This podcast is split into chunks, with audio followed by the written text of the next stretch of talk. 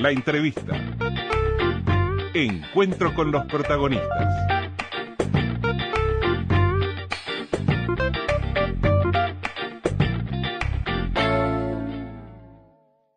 Amigos, el ministro de Ganadería, Agricultura y Pesca, Carlos María Uriarte, dijo la semana pasada en una conferencia de prensa que era inminente la declaración de emergencia agropecuaria en el litoral del país. Hablaba principalmente de Paysandú, de cara a los pronósticos que se están manejando, una realidad que se nos viene. La falta de agua, en definitiva, es la razón fundamental.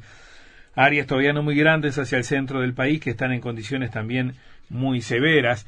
Eh, mañana a mañana, cada vez que damos las condiciones del tiempo y sobre todo las previsiones en todo el territorio nacional, a veces lo cargamos de connotación negativa cuando decimos llueve y algunos oyentes nos hacen saber que para ellos es una bendición esa, esa posibilidad de lluvia porque para quien trabaja a la tierra, quien trabaja al aire libre, quien trabaja con, el, con, con los productos de, naturales necesita eh, de la, de la lluvia, como el pan. Y, y, nosotros a veces pensamos más en el paseo que en eso. Vamos a tratar de ponerlo un poquito en, contexto con quien nos pueda ayudar a, a, entender un poquito en realidad en qué realidad estamos inmersos. Le, le, agradecemos mucho a la ingeniera agrónoma María Metol que nos acompaña esta mañana, asesora técnica en el área de seguros agropecuarios y políticas de gestión de riesgos climáticos la Oficina de Programación y Políticas Agropecuarias, OPIPA, del Ministerio de Ganadería. Ingeniera, bienvenida, un placer tenerla por acá. Un gusto, gracias por invitarme. Gracias por, por acompañarnos. Cada vez que leemos el pronóstico y vemos que nada de lluvias en el territorio nacional, en lugar de alegrarnos deberíamos preocuparnos, ¿no? Si no son demasiadas tampoco. Claro, claro, sí, en la medida sí, que, no, la medida justa, que no se pasen, ¿verdad? Sí. ¿Cuál es la situación? Bueno, este, sí, como tú decías, está un poco complicado. Este, estamos en un eh, transitando un, un, evento niña, este, que es la fase fría del fenómeno del niño, este, y que está asociada con, con, con periodos, sobre todo en octubre a febrero, en ese periodo de, este, de a precipitaciones menores a lo normal. Entonces ya venimos desde agosto, las precipitaciones acumuladas entre agosto y octubre han sido, este, han tenido presentado desvíos negativos muy importantes respecto a la situación normal. Este, tenemos, por ejemplo, desvíos de, de hasta menos 160 eh, milímetros en la, en la zona de, de, Río Negro, Paysandú, por ahí que está la más complicada. Eso es muy bajo. Eso es muy bajo. O sea, ponerle que en un, no recuerdo bien en, este, en los distintos lugares, pero digamos, este, el promedio normal de lluvia en tres meses anda arriba de los 300 milímetros, 300, 350. Depende de los lugares, depende también de, de la estación del año, pero este, entonces es, es un desvío importante. Te diría que ese máximo es como casi la mitad de lo que de lo que debería llover. De lo que debería llover en el periodo. En ese periodo, este, lo cual es muy importante. Y, y después en el mes de octubre en particular, este, siguió este, profundizándose sobre todo la situación hídrica en, en, en Río Negro y Paysandú, aunque también en algunos lugares Durazno, Flores, Soriano, pero en todo el país, en realidad, este, el déficit es, generalizado. De repente hay zonas que, que el déficit es, es, de, yo qué sé, en ese periodo, por ejemplo, de, de menos 100 milímetros, menos 80 milímetros, pero igual estamos en todo el país en, en, en bastante mm. déficit. Esta, esta situación amerita que ya se comience a prever un escenario en el que pueden ser necesarias medidas administrativas, como por ejemplo una declaración de emergencia.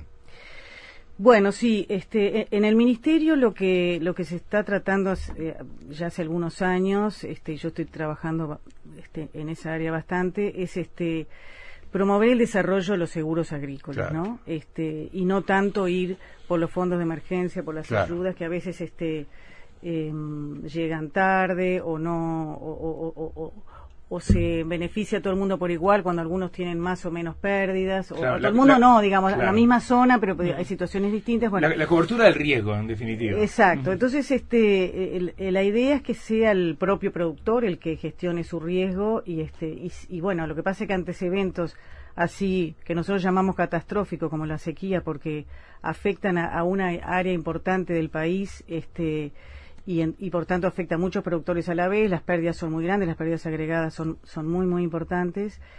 Este, entonces, eh, también eso se dificulta el desarrollo de los seguros y bueno, estamos trabajando, es una de las políticas que estamos, los seguros agrícolas, que cubran el riesgo de sequía, este, o al menos que, entonces por eso es que no se, es dificultoso, hemos, hemos este, incursionado por distintos instrumentos, un, un, eh, un seguro de, de, sequía indexado en base al, al índice de vegetación, este, que pudiera sustituir al fondo de emergencia, o sea, que se comprara esa prima y cuando está el seguro, este, ahora eso tendría que ser una, una política media global y bueno, todavía no se ha tomado decisiones en ese sentido porque hay que evaluar bastante bien el costo-beneficio, ¿no? Pero bueno, pero entonces, como no hay seguros para el, para el riesgo de sequía, sobre todo en el área ganadera, este, se recurre al Fondo Agropecuario de Emergencias, que es este para esos casos. Claro, eh, eh, a ver, eh, cuando uno se enfrenta a la situación de, de, contratar un seguro, del que sea, siempre maneja la, la, la, probabilidad, que, es algo que es algo muy loco, ¿no? Pero uno lo hace personalmente, de que le ocurra exactamente una situación de ese tipo y deba recurrir al, a, activar ese seguro y por lo tanto dice, y lo contrataré tanto si mi riesgo de tal o cual cosa es bajo.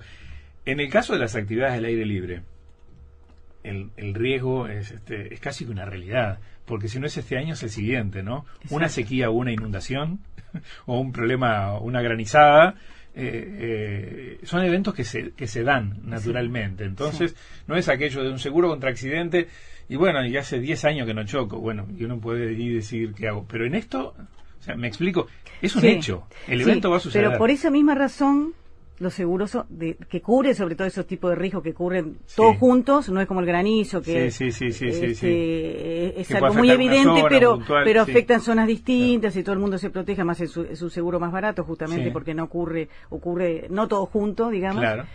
Este, por eso mismo son seguros caros. Son seguros caros. Son seguros caros porque las aseguradoras, claro, tienen un riesgo mucho más evidente Exacto, que cubrir. entonces a su vez tienen que reasegurarse con el mercado, el mercado internacional de reaseguros, entonces eso hace que, sean caros y bueno, es por eso que, en general los, los países que, que donde el sector agropecuario es importante, este, hay políticas este, más allá de los fondos de emergencia que eh, apoyan el desarrollo de seguros de distintas formas.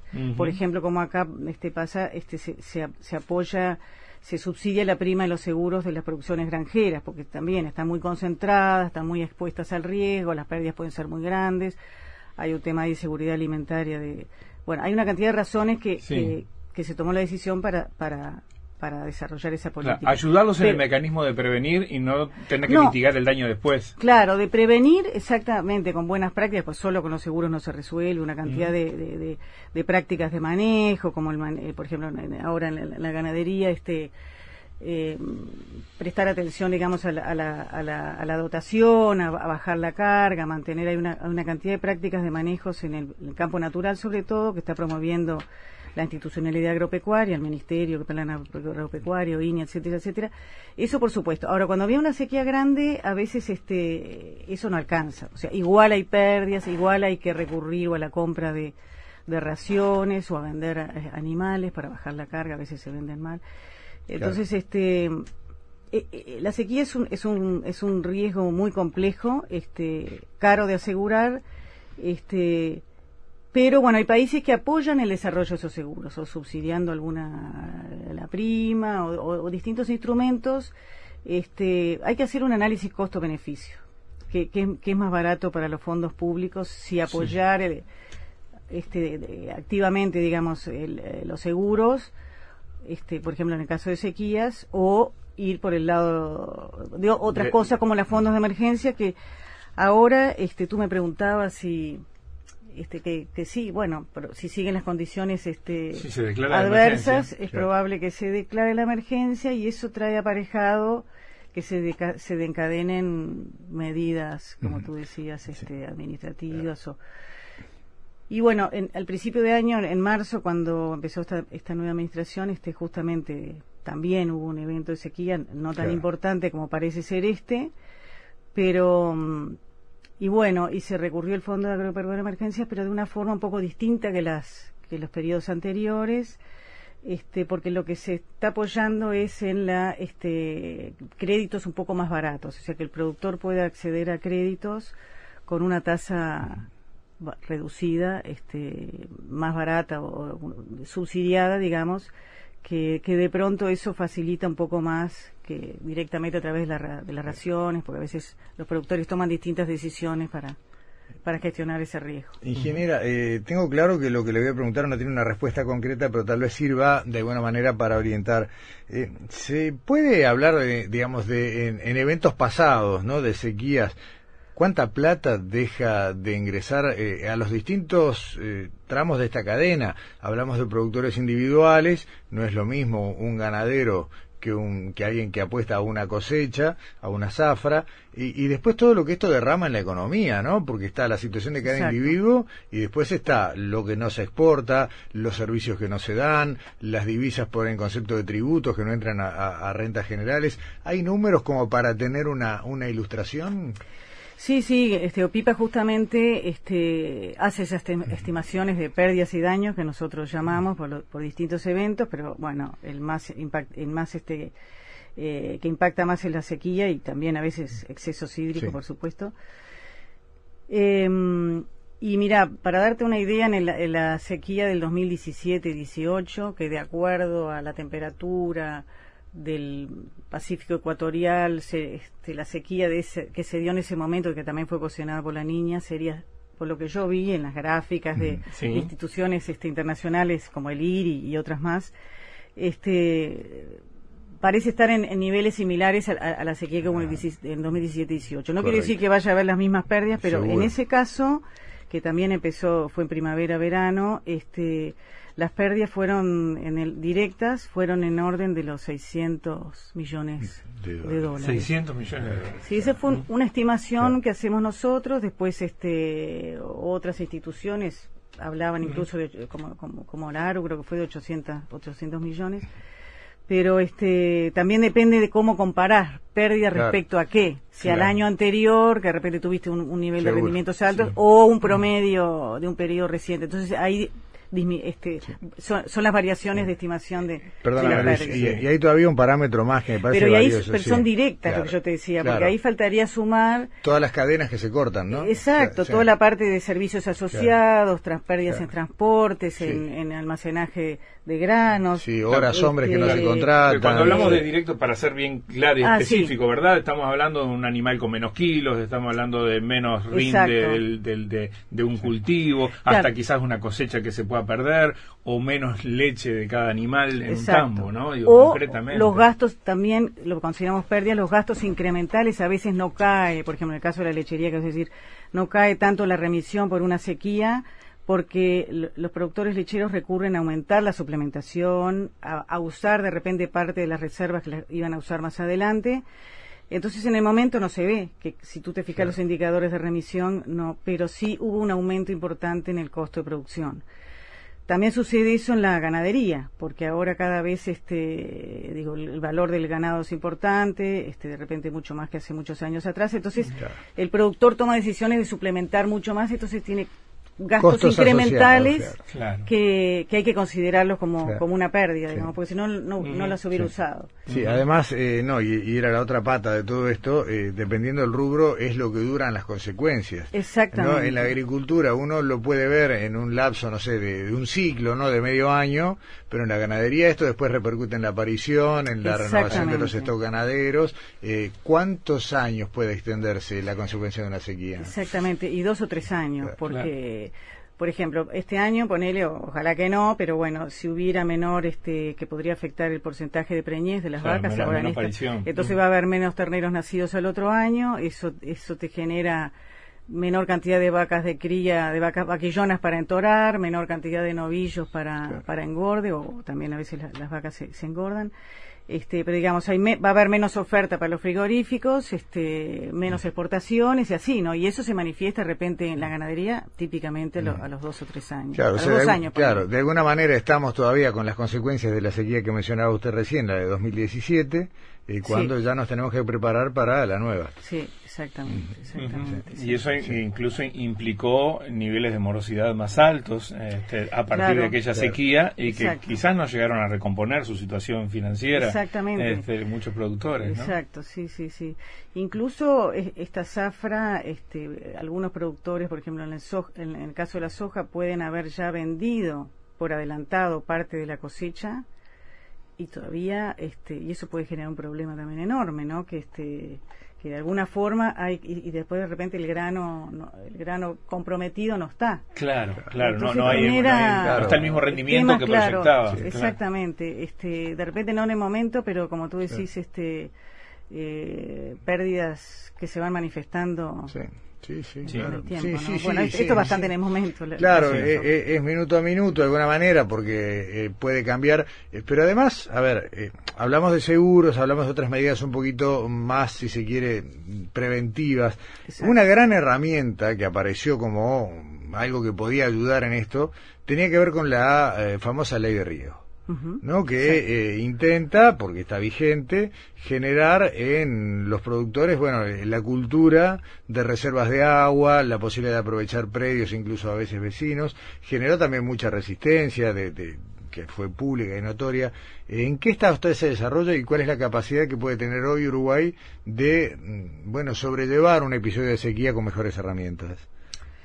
Bueno, este, muy buen punto ese. Este, el, el tema del riego es, este, yo creo que una de las principales limitantes para su expansión es, el costo, ¿no? Claro. Este, por más que este, se apoya el riego a través de la COMAP, de la ley de inversiones, pero de pronto por esa ley este, los productores más chicos tampoco pueden acceder, pero digamos, se está, se está buscando apoyar eso, pero de todos modos, este, bueno, eh, yo creo que es una de las razones, este, tanto la inversión inicial como como este, los gastos asociados de, electricidad, de todas esas cosas. Este, pues está, en una fase muy inicial. Muy inicial y este y después por otro lado hay un estudio por ahí que ahora no me recuerdo la cifra que, se había hecho en OPIPA también. Este, ¿cuál sería el potencial? Ponerle que todas esas restricciones de costos no existieran, este, o bajaran mucho. Este, también hay una hay, hay hay una capacidad de riego limitada por la, por la, por la este, geografía, digamos, por la por la posibilidad de regar, o sea, que puedas almacenar el agua realmente y que puedas distribuirlo de alguna forma no tan cara. Entonces, este, dicho de otra forma, sería imposible regar todo el país, porque hay, hay, lugares que, que, naturalmente no es imposible este, implementar el, riego por la pendiente, por, la posibilidad de, juntar el agua suficiente, etcétera, ¿no? Precisamente gestionar riesgos climáticos es aquello de lo que los legos nos, nos acordamos o nos enteramos cuando vemos la situación in situ. De acuerdo a lo que incluso los, los, periodistas de esta casa, los corresponsales, nos van contando, eh, en Salto la bajante del río Uruguay es tremenda. El déficit hídrico en la, en la cuenca es tremendo. Se habla de niveles mm, del río Uruguay que no se veían desde la década del 70. Eh, por otro lado, también en Río Negro, frente a Mercedes, la cota es este la más baja histórica. Eh, son eh, imágenes que nos van acercando nuestros compañeros, los periodistas de esta casa.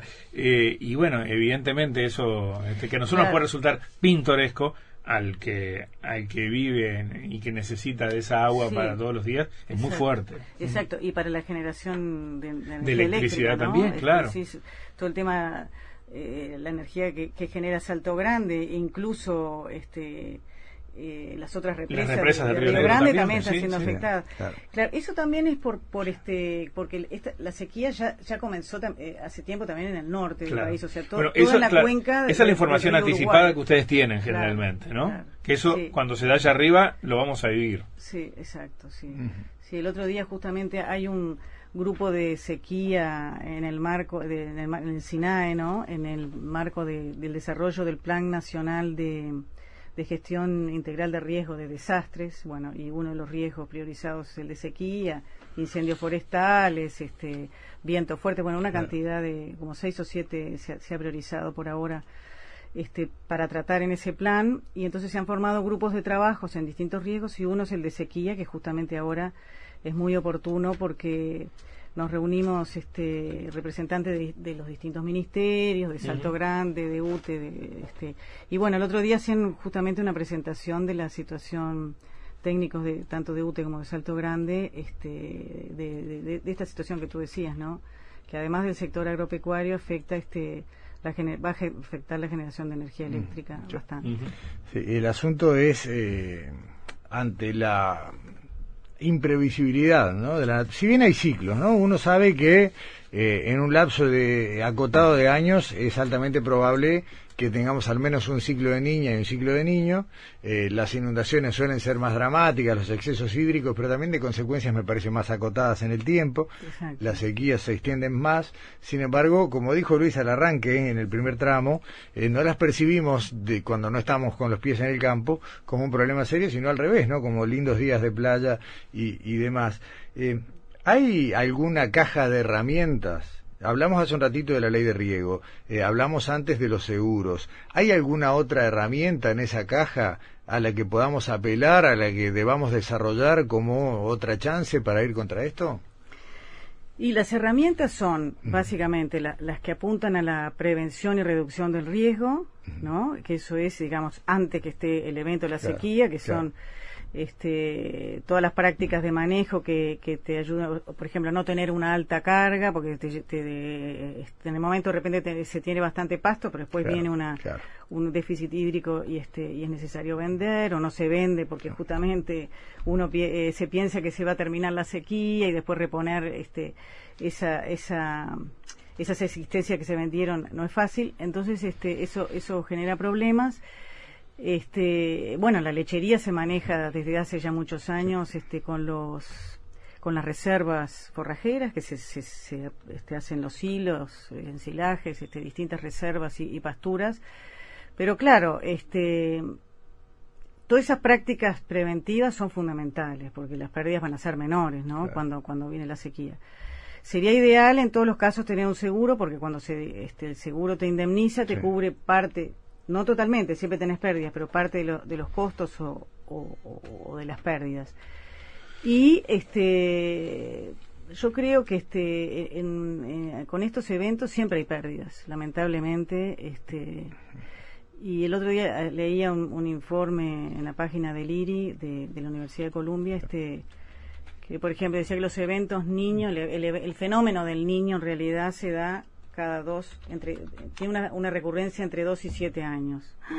Lo cual. Claro, no, no, claro, claro. No quiere decir que sean todos solo sequías, pueden ser también, este. Sí, variaciones, claro, sí, sí, Entonces, este, sí, el sector agropecuario está expuesto a la verdad, y es, y es un problema. Y bueno, yo creo que entre todos, el sector productivo, el sector asegurador, el sector público, tenemos que hacer este en conjunto este una cantidad de acciones que, que van a redundar en que las pérdidas sean menores. O, otra otra cosa de herramientas que me olvidé mencionar que tú me preguntabas es todo el tema de la información, poder analizar, poder evaluar bien ese riesgo, qué impactos va a tener, cada cuánto este va, esa recurrencia vas a tener. Entonces eso también te ayuda a generar otras herramientas, seguros, seguros de índice, este, cómo, cómo se podría cubrir el país. Hay muchos países que los gobiernos adquieren un seguro, un derivado climático que se llama, para frente, por ejemplo, a, una disminución en, en, anomalía de precipitaciones. Y eso este que no es barato, pero, este, sirve. conseguir, claro. tenés liquidez, tenés muchos fondos. Permite al, Estado tener fondos para cubrir al, privado. Distribuirlo de alguna forma, o ya con reglas claras, o, o, para subsidiar los seguros, no sé, pero por ejemplo, yo creo que están todos esos instrumentos financieros que hay que seguir este, profundizando y, y para eso la, la, información es fundamental, porque para poder evaluar cuánto te podría salir un seguro, cuándo tenés que tener idea de las pérdidas, de, la recurrencia y este y bueno, creo que ese es un rol importante, digamos, la generación de bienes públicos e información del sector público, tanto de INUMED, de, la, parte productiva que le compete al Ministerio de Ganadería, Agricultura y mm. Pesca, hay línea que claro, sí, la unidad GRAS, ¿no? la unidad GRAS de línea, exactamente. Y entonces, este, con toda esa información, bueno, es más fácil este, desarrollar instrumentos financieros, digamos, de ese tipo que ayuden a paliar un poco este estas situaciones. Pero pérdidas siempre, Siempre hay. hay. Ahora, ingeniera, eh, Hay que tratar de minimizarlas. Claro, todo ese, todo ese set de opciones que usted maneja y son para ir trabajándolas algunas y quizás incorporándolas con suerte para otros momentos. Pero hoy, en la cancha y ante esta realidad, eh, lo que queda esperar es el momento en que el Ministerio decida Sí. en tal o cual zona la emergencia agropecuaria y destinar recursos para eso. No hay otra. Y sí, Ujú. y ahora sí. Esa es la realidad hoy. ese- Esa es un poco la realidad. Las sí. emergencias agropecuarias generalmente, teniendo en cuenta que el déficit no es homogéneo, se van dando por zonas, ¿no? Exacto. Sí. Hoy la más comprometida es el, es el litoral. Es, es el litoral, El también Uruguay. algo ah, en Rocha, está bastante Sí. seco también. Este, hoy había algo que este, en La Valleja también, o sea, toda esa parte un poco... Si uno mira los mapas de, del Inumet y, Sí, y- y de línea sí. también, ve como, como que lo más afectado es el litoral, todo el litoral de, no tanto al sur, sino más sobre todo el río Neg- de- del departamento de Río Negro al norte. Y después hay toda una franja por Florida, Durazno, no sé qué, que va hacia el este y Ajá. agarra parte de la Y Valleja, también. que también Mm. está seco, pero Mm. pero sí, probablemente la zona más afectada ahora sea la parte de Río, eh, Río Negro y, y Paysandú. Mm. Este, y bueno, sí, este, el Ministerio, en base a toda esta información que yo te mencionaba, con el apoyo del Sistema Nacional de Información Agropecuaria también, este, INUMET, ELINIA, este, se toman decisiones en base a, a cuán- en qué valores están todos esos indicadores, la decisión de declarar la, la emergencia. Claro, y, y ahí hablamos de una serie de fenómenos que no, que no son casualidad, que responden a variaciones que son bastante más profundas. Y ahí hay otra área en la que usted ha trabajado mucho y quedará para otra entrevista, pero también todas esas estimaciones a propósito de lo que nos genera el cambio climático. ¿no? Sí. Sí. Sí, sí, sí, sí. Este, sí, el cambio climático lo que estaría haciendo sobre todo, eh, o, o sea, en el corto plazo es aumentar esa variabilidad, Sí, ¿no? sí. Que parecería que eso, los eventos estos extremos de sequía y de, y de exceso de precipitaciones serían más frecuentes. Ahora, a veces también hay, hay por otro lado, este, este, científicos que, que dicen, bueno, esto será, porque hay también periodos no sé si decadales, de muchos de de 10, 15 o 20 años o no sé cuántos años, más secos y otros más húmedos. Entonces, Sí. capaz que ahora estamos en un periodo más seco, pero pero de todos modos, digamos, la variabilidad este climática ha aumentado, sí, efectivamente. Ujú. La, mm, el manejo de información, y usted mencionó unos cuantos organismos que se han fortalecido, y Numet hoy cuenta con herramientas que no tenía, la colaboración con la Universidad de, de, eh, Columbia, Sí. eh, a partir, de- digo, lo podemos personalizar, porque el ingeniero Walter Betgen es el nexo que ha Claro, generado este vínculo y que nos ha dado Sí. eh, el acceso a herramientas que, que tal vez no teníamos, la coordinación con la unidad GRAS de línea, eh, con la mirada mm, para el sector productivo, da mejores herramientas. De todos modos, como usted dijo varias veces en esta nota, acá no se puede hablar nunca de riesgo cero. Exacto. Podemos ir a una reducción, a una mitigación del impacto eh, de cada episodio puntual y de un escenario que a largo plazo, como decía Luis, a la mirada del cambio climático, eh, no lo podemos predecir, aunque sabemos que va a ser peor. Eh, y ahí, bueno, con eso hay que jugar. Sí. Ojalá que no sea peor, pero Claro. pero bueno. Vamos sí. a terminar un Sí. poquito más para arriba. No, a ver, está claro que si, Sí. si hoy, y acá el problema es que no está en manos de un solo país, ¿no? Si hoy pudiéramos empezar a, a generar herramientas de cambio, no veríamos una mejora en un plazo Sí, corto, sí. ¿no? Sí. Claro, claro. Sí. Sí, en el largo Sí. plazo, este, Claro. las perspectivas de que el cambio climático al menos aumente el, el nivel de precipitaciones en el periodo primavera-verano, creo que es. Pero eso en el largo plazo. Y no, y no quiere decir que no haya igual eventos de sequía Claro, y de sí, exceso sí, sí, sí, ocasionados sí, por el fenómeno del niño, que es un poco lo que, lo que más Claro, nos afecta a sí. nosotros. Eh, ingeniera agrónoma María Metol, eh, muchísimas gracias por acompañarnos esta Un mañana. nos ha ayudado mucho a entender todo esto que está pasando. Hasta pronto. Hasta pronto.